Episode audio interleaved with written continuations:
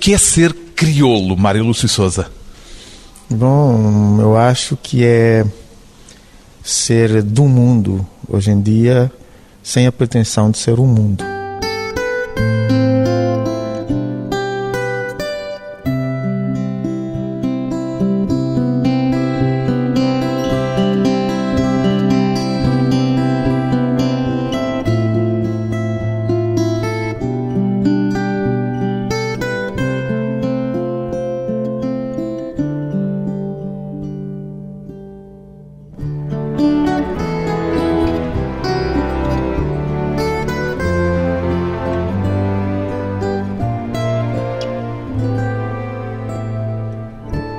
Mário Lúcio Souza, 46 anos, músico e escritor. Por esta ordem ou pela ordem inversa, Mário Lúcio Souza, escritor e músico? Hum, não sei dizer. É, a ordem dos fatores é aleatória é, neste caso? É muito aleatório porque eu comecei cedo a apaixonar-me pelas letras. Eu lembro quando escrevia no chão de terra batida da, minha, da casa da minha tia, a copiar vaqueiro torna tudo mais apetitoso. A margarina. Exato, uh, copiava em, em, tudo que tinha marcas, eu copiava, escrevia no chão.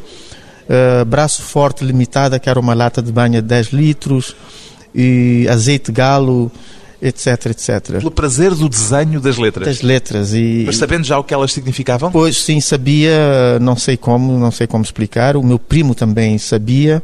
Ele depois morreu atropelado estávamos a brincar e aconteceu esse episódio, mas éramos crianças de 5, antes de 5, 6 anos, era muito antes de ir à escola. Imagino que a música nessa altura também teria já, o seu já. interesse. Eu já me atraqueava na, no baú da minha avó e batia com os dedos sobre a tampa e produzia o som do órgão com a boca. A música e a literatura dão-lhe o mesmo tipo de recompensa ou são emoções diferentes? São emoções diferentes porque a música acontece para mim no palco, é quando tenho essa noção de estar perto de Deus, e a literatura acho que acontece quando vejo o livro publicado. Mais do que quando está a escrevê-lo? Sim, na verdade, quando eu escrevo, já com a música é diferente, quando componho, sinto logo que nasceu alguma coisa, mas quando escrevo, escrevo sempre a brincar, nunca me dou importância, nem dou importância ao que escrevo. A música tem a recompensa do palco, como referia, e das palmas. Isso é importante para si? Sim, é importante porque, inevitavelmente, o artista é mais parecido com o ser do circo. Precisa do aplauso para se manter em equilíbrio. E o escritor não precisa do aplauso imediato? Não, até acho que faz mal. A música dá-lhe outras coisas que a literatura não lhe dá, para além do aplauso e para além dessa vivência do palco? Sim, não consigo apesar de conseguir, eh, dizem os leitores, pôr muito ritmo no livro, pôr muita imagem, não consigo pôr o som. Ainda é uma coisa que eu tenho que trabalhar. E a música dá-me isso também. Posso despir da palavra, posso despir até do ritmo uh, métrico e continuar a ter o som. E na literatura, o que é que obtém que não consegue ter na música? O riso. O seu riso, o, o, o dos leitores não pode estar a, a, acompanhá-lo no momento em que sim, eles estão a ler. Eu dou muitas gargalhadas quando, quando escrevo e quando releio, fico, fico porque não, não me lembrava de ter feito essas paranoias. E é sempre com esse riso que escreve, não lhe dá para escrever coisas mais melancólicas? É, as coisas mais melancólicas são as mais cômicas, porque eu acho que a tragédia de mim é uma forma heroica de sobrevivência. Né? E, a comédia de mim também. É mais melancólico nas canções Sim, do que eh, na escrita literária? Sim, absolutamente. Eu acho que nas canções a, a música de Cabo Verde, sobretudo a que eu professo, já traz em si uma certa melancolia e tem muito a ver comigo. É mais natural escrever um livro ou escrever uma canção? Acho que escrever um livro. É mais natural. É mais natural escrever um livro porque o livro sai sozinho. A canção é como escrever, digamos, uma biografia num telegrama. Uma biografia num telegrama? Exatamente. É sempre biográfica a canção que escreve? De certo modo, tudo o que o artista faz é, é autobiográfico. E no seu caso, conta-se muito ou disfarça-se muito? Na pintura eu me disfarço bem. E... Na pintura? Quer sim, dizer sim. que também tem essa vertente sim, de pintor? Eu me disfarço bem na pintura, mas uh, na canção eu sou muito nu, aliás, muito mais do que eu até imaginava. As pessoas depois é que me dizem, é isso aqui és tu.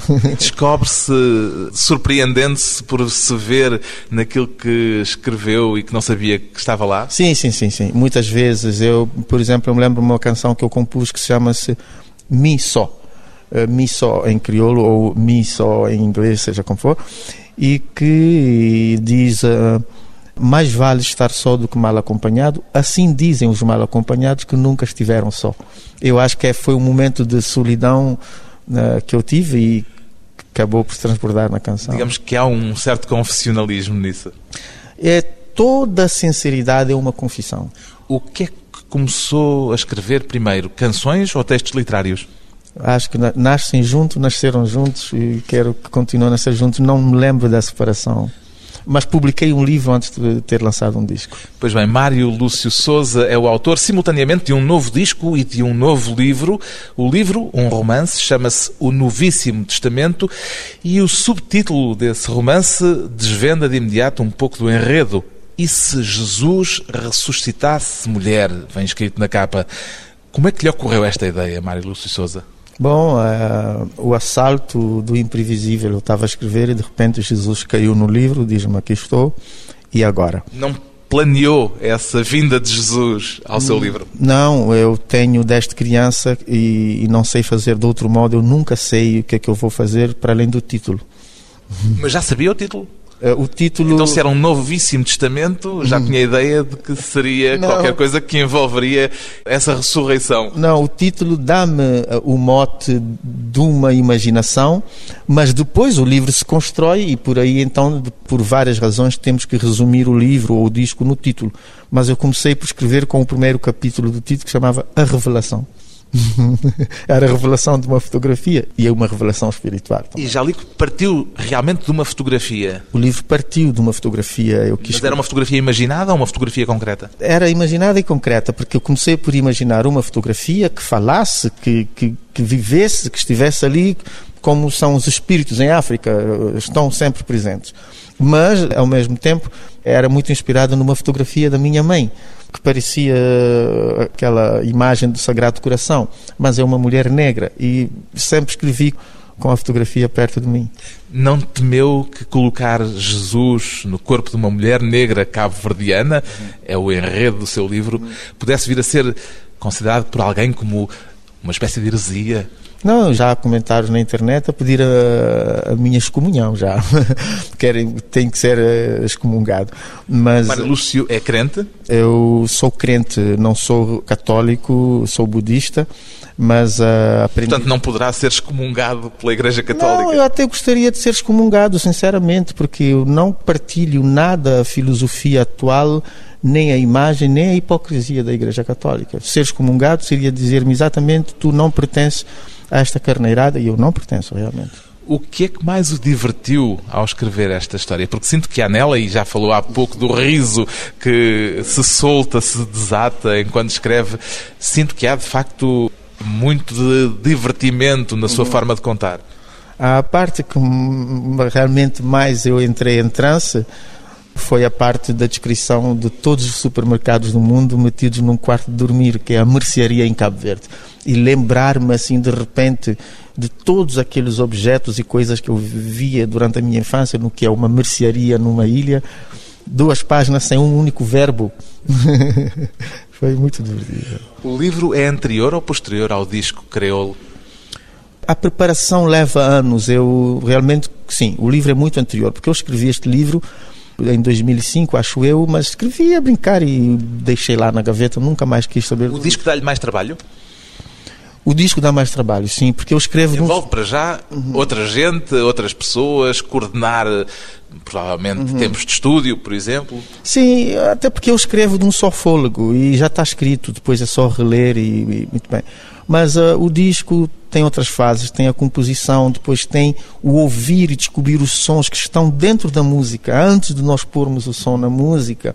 E depois tem todo este trabalho técnico, não é? O disco é mais moroso. O disco chama-se Creole, já o disse. O que é que diz a letra do tema que dá título a este disco? A letra diz: uh, Os brancos vieram e os pretos foram-se. Os brancos foram-se e os pretos vieram.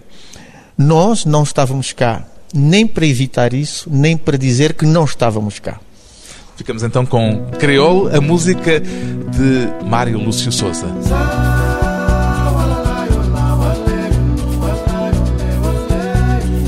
Branco vai, preto vem, branco bem, preto vai. Nós nunca estava ali nem para trás, nem para flama no caô. Nós nunca estava ali nem para trás, nem para flama no caô. Branco vai, preto vem, branco vem, vai. Nós nunca estava ali nem para trás, nem para flama no caô. Nós nunca estava ali nem para trás, nem para flama no caô. Pai, Filho, Espírito Santo, mana fundo mar, muito viva com solamento, esta flor, minha mãe, oh, minha mãe. Pai, Filho, Espírito Santo, mana fundo mar, muito viva com solamento, esta flor, minha mãe.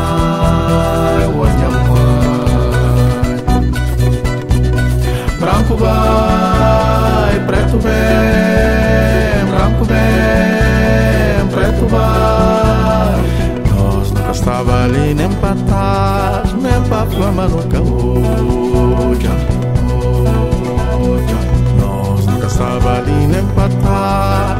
Nem para flama no caúja. Branco vai, preto vem, branco vem, preto vai. Nós nunca estava ali nem para trás, nem para fama no caúja. Nós nunca estava ali nem para trás, nem para fama no caúja.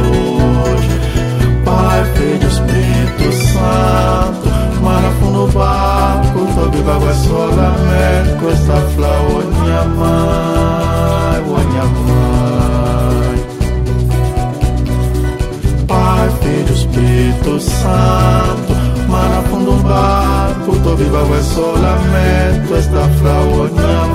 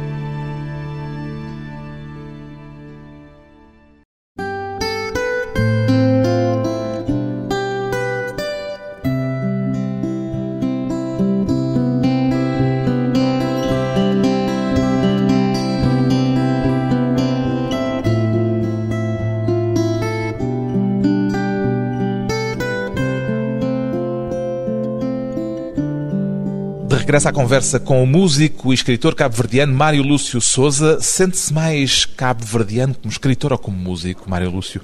Nem uma coisa nem outra. Não se sente cabo-verdiano? Sinto-me absolutamente cabo-verdiano, mas é mais como agricultor, como Também é agricultor?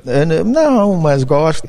Sinto-me cabo-verdiano na realidade e na ficção do meu país, a, a batalhar como todos os cabo-verdianos todos os dias. Apesar de tudo, há uma diferença na expressão artística no seu livro e no seu disco.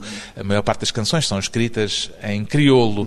O livro é escrito em português. Isto faz alguma diferença? Não, não. Na realidade é isso, o ser crioulo não é ser sequer bilíngue, é ser eh, entre duas línguas. Eu escrevo em crioulo e sei que é canção, porque nasci a funcionar assim.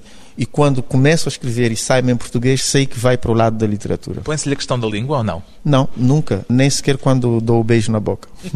Qual é a sua língua do dia a dia? Falando em língua, idioma, o português ou o crioulo? Na verdade, no dia a dia, eu falo normalmente cinco línguas, porque eu vivo no mundo, comunico muito, mais de 70% com o exterior diariamente e para além do crioulo de português, estou uh, permanentemente a comunicar-me em espanhol, inglês e francês. A sua infância teve livros, Mário Lúcio? Uh, lá, lá. A minha infância teve livros, podemos dizer, imaginários. Porque eu... E dos concretos? Não, livros concretos não havia, nem livro nem música. Assim, não havia instrumentos em minha casa, não havia livros em minha casa. O meu pai era remador de escaler, a minha mãe doméstica e analfabeta. Eu sou de uma família muito pobre mesmo. Pais que perdeu muito cedo. Perdi os pais muito cedo, mas entretanto a literatura entrou na minha vida uh, por essas coisas inexplicáveis. Eu um dia revistar o bolso de um irmão meu que já estudava no liceu, encontrei um poema em crioulo. Saí a recitar esse poema na rua, acompanhado de instrumentos de percussão, e foi o poema que mudou a minha vida. O poeta morreu há poucos dias, escrevi isso mesmo, porque fui descoberto depois por um comandante militar participei na mobilização clandestina do meu país aos 10 anos de idade, fui viver num quartel. E é no quartel que eu encontro todos os instrumentos musicais. E é no quartel que eu começo, vinha gente de todas as ilhas, comecei a ver livros, livros militares, livros outros, mas havia livros. E, e foi uma comunicação. Como é que foi crescer num quartel a partir dos 12 anos? Foi muito forte em vários sentidos. Primeiro, porque permitiu uma ideia do universo muito, muito grande. Era numa altura em que as pessoas não viajavam, estamos a falar do ano 1975. E nessa altura em que pouco se sabia do Cabo Verde, nós internamente, porque vivemos em ilhas, a deslocação era muito difícil, de repente eu vi-me a receber o Cabo Verde em mim. Vinham recrutas de todos os cantos mais ermos de Cabo Verde para fazer o serviço militar. E então eu viajava sem sair de lugar. A sua ilha era Santiago? Ilha Santiago e no, no Tarrafal. E eu vivi dentro do campo de concentração do Tarrafal quando nós entramos lá para transformar aquilo em quartel. Em 75, quer dizer que é uma espécie de filho adotivo da independência? Sou, eu, na verdade, em concreto, eu fui o primeiro pupilo das Forças Armadas de Cabo Verde, fui o pioneiro, chamado pioneiro Abeljaci, da organização do partido logo após a independência, e fui o primeiro bolseiro do Estado cabo-verdiano, porque eu era órfão, o Estado me pagava para estudar no país. Essa experiência deixou-lhe alguma marca, algum trauma? Trauma não, eu não sei o que é trauma. Nunca tive traumas na vida, apesar de ter perdido os pais, depois perdi um filho, mas talvez por isso mesmo aprendi que a vida é a impermanência. As coisas são compostas e se decompõem. Só tenho enormes lembranças de ter tido todo um quartel, todo aquele forte para mim, brincava de soldado, cabo, furrial, sargento e tudo.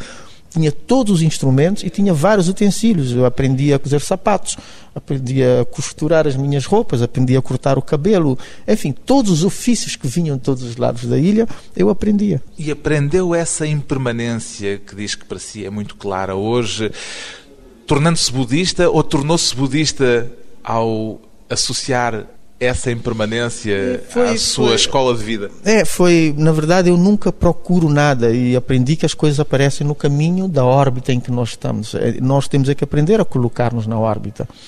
A morte era uma coisa muito frequente em minha casa. Perdi os meus pais, eu me lembro, mas perdi três irmãos também muito cedo. E então aprendi sempre a questionar porquê, porquê, porquê. Era de uma aldeia pescatória, morriam muitos pescadores no mar.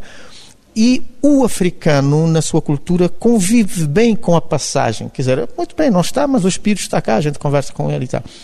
E mais tarde, passando por várias aprendizagens religiosas, acabei encontrando a que me dá a resposta. Exatamente. Uma das suas aprendizagens, provavelmente mais marcante, porque durou seis anos, foi em Cuba, onde foi tirar um curso de Direito. Foi uma escolha sua ou mandaram-no para lá, por aí simplesmente? Não, é engraçadamente, eu vivia num quartel e o primeiro contingente, o primeiro exército cabo-verdiano era formado essencialmente por homens que tinham sido treinados em Cuba.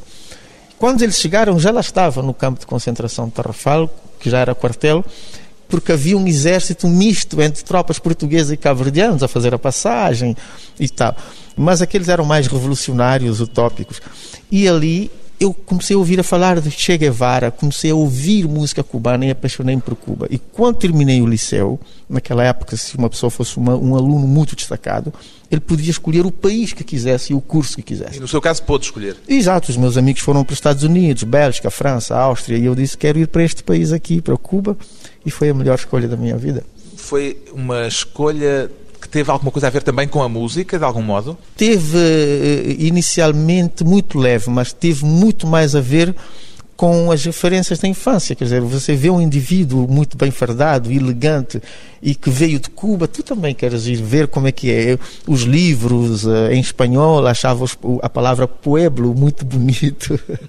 Essa experiência em Cuba teve alguma importância na sua atividade futura como político? Chegou a ser deputado do PAICV durante cinco anos, se não me engano. E de certo modo, sim, porque em Cuba todo mundo é engajado. Quem não é engajado é contra, segundo o Evangelho de Fidel. Mas. Mário Lúcio ainda é engajado hoje? Eu sou engajado com a sociedade, sou uma pessoa permanentemente engajada com o ser humano e quando a política é a única via para exercer esse ofício, também passo pela política. Tem ambições políticas? Nunca tive. Quando fui deputado, a deputação era gratuita. Aliás, nós pagávamos nosso combustível, nosso telefone. Para eu quis prestar um serviço ao meu país e retribuir o mínimo que eu pude a tanto que eu recebi. Conheceu o Pablo Milanês nesse período em que esteve em Cuba ou só posteriormente? Encontrei o Pablo uma única vez na Associação de Escritores Cubanos, onde eu frequentava, eu tinha muita sede de aprendizagem, e eu comprei um livro de Garcia Marques que chamava Miguel Litim, clandestino em Chile, e o Pablo fez lá um pequeno recital e depois autografou-me o livro. E disse, pá, até um dia. E esse dia esse chegou. dia chegou mesmo. Pablo Milanês é um dos músicos convidados para o disco Creole. Como é que nasceu a canção em que ele participa, Mário Lúcio Souza? É muito engraçado porque a canção nasceu, compus para uma mulher e chamava-se Petição, mas o Petição quer dizer petição em português. É um pequeno pedido, quer dizer, aquilo e que. Assim ficou pequeno som, que é a música cubana. Escrito numa semiótica de palavra, petit son, o som é o, o género da música cubana. Fica então o petit son de Mário Lúcio Souza com a participação especial do cubano Pablo Milanês.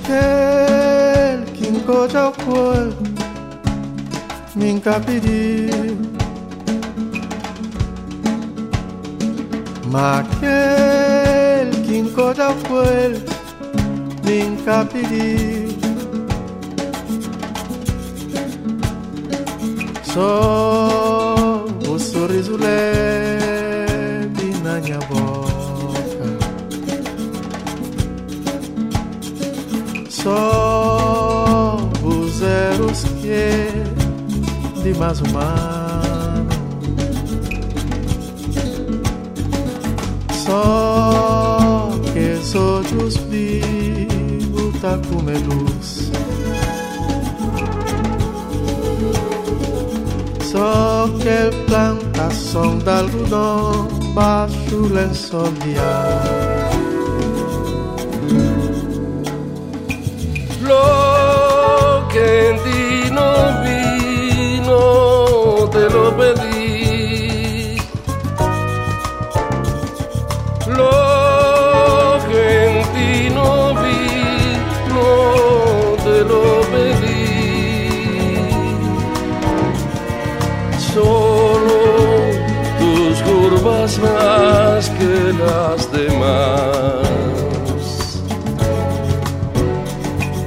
solo la fruta que no se nombra en vano.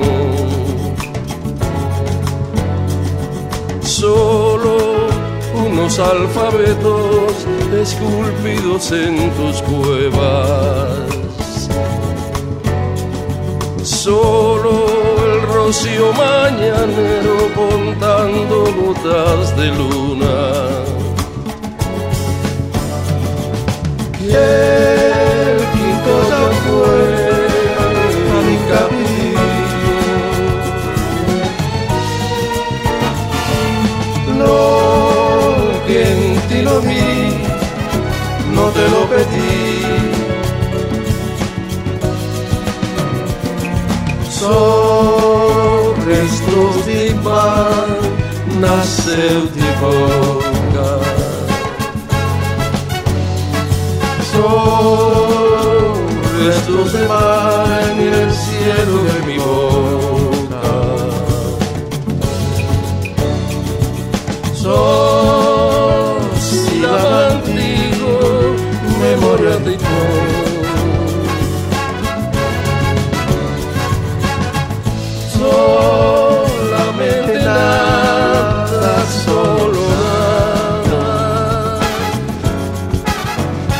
Mente nada,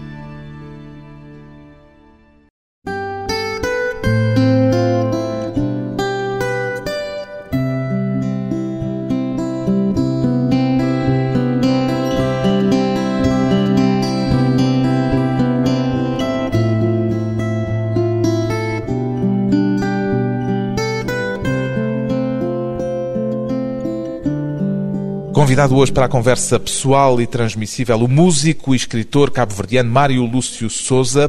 Por que não há um único ponto final no seu novíssimo testamento, Mário Lúcio Souza? É, pá, essa. Bom, primeiro porque quando eu comecei a escrever senti que a minha forma de escrever é uma oratura. É, é, há muita oralidade, é muita espontaneidade, o mais natural possível e o ponto não apareceu. Mas foi uma decisão que não tomou de imediato. Não, quando eu comecei a escrita, eu quis prolongar o máximo a fala sem interrupção.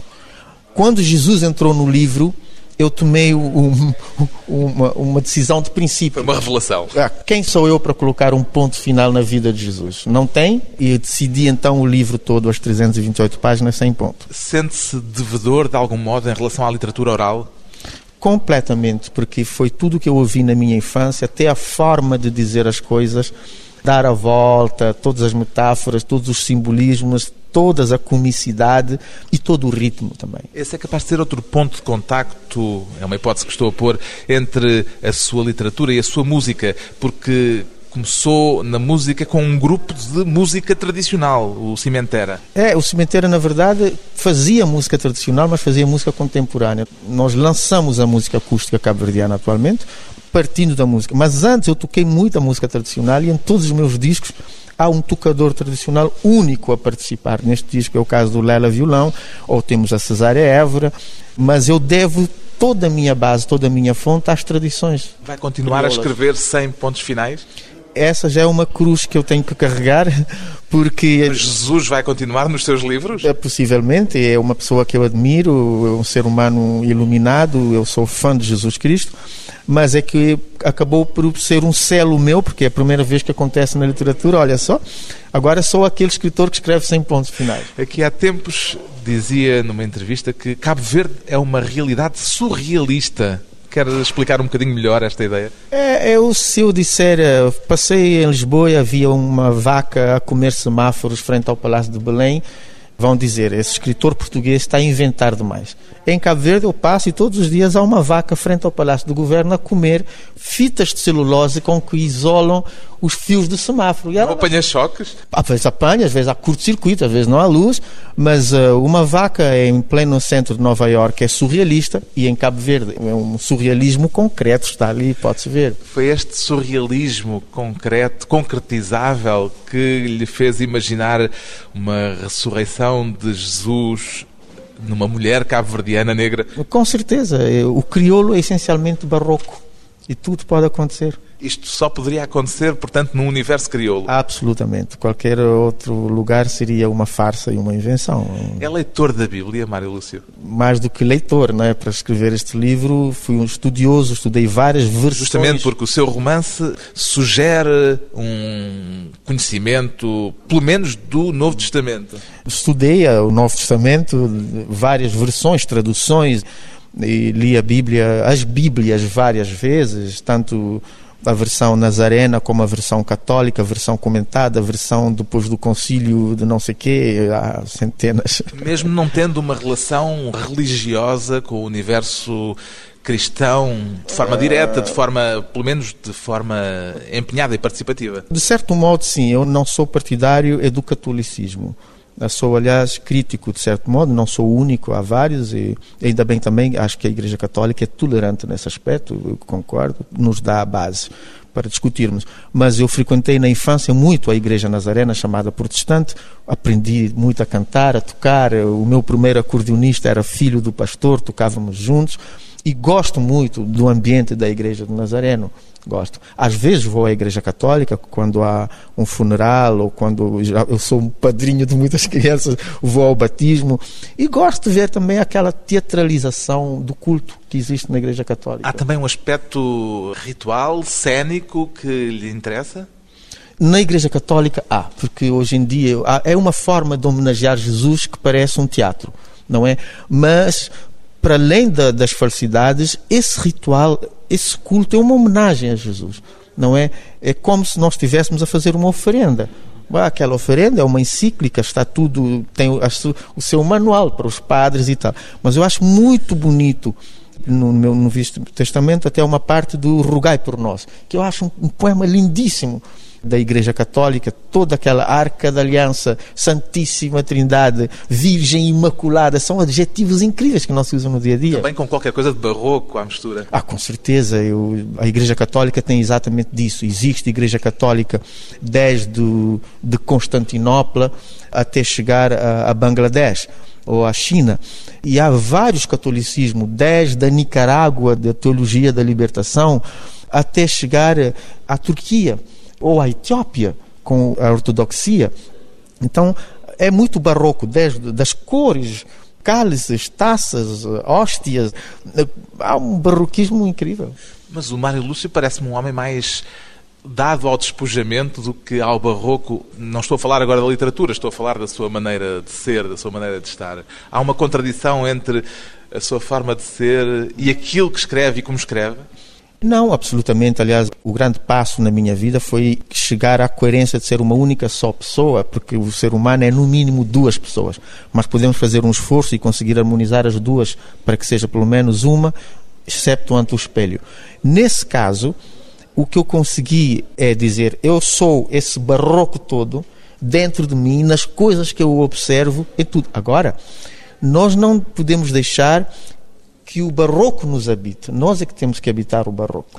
Posso pedir-lhe que nos leia uma passagem do seu romance, uma passagem em que Jesus se desnuda, uhum. por assim dizer, uhum. no seu novíssimo testamento. É, posso ler. Aliás, é uma passagem que eu gosto muito, porque acho que é muito feminina. Jesus retirou-se a um canto, sentou-se no chão com o vestido recolhido acima dos joelhos recostou a cabeça na parede e pôs-se a pensar. E digo-te eu que ela estava realmente a pensar, porque jazia na posição característica em que as mulheres se sentam para matutar na vida. As mulheres não cruzam as pernas como os homens, estiram-nas, não levam a mão ao queixo, estendem-nas sobre o regaço e ficam a limpar as unhas com as unhas.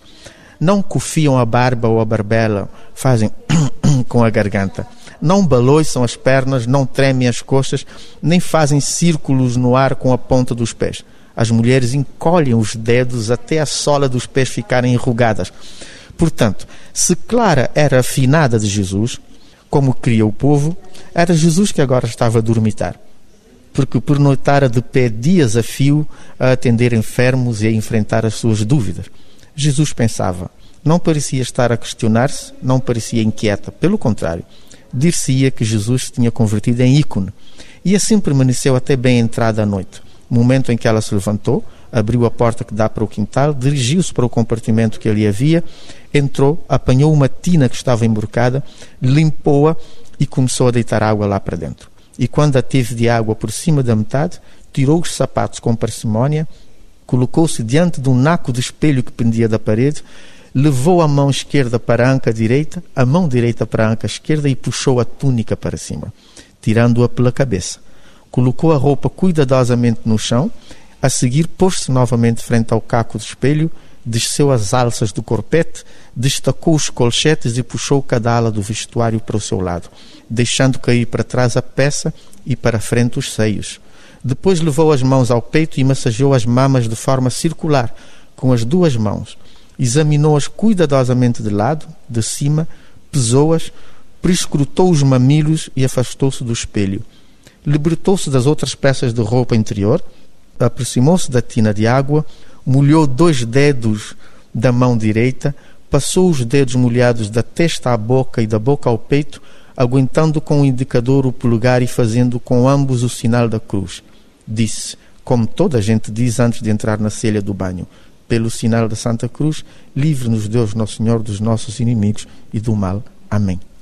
Jesus num corpo de mulher, a imaginação e a musicalidade da escrita do cabo-verdiano Mário Lúcio Souza no romance O Novíssimo Testamento, edição Dom Quixote.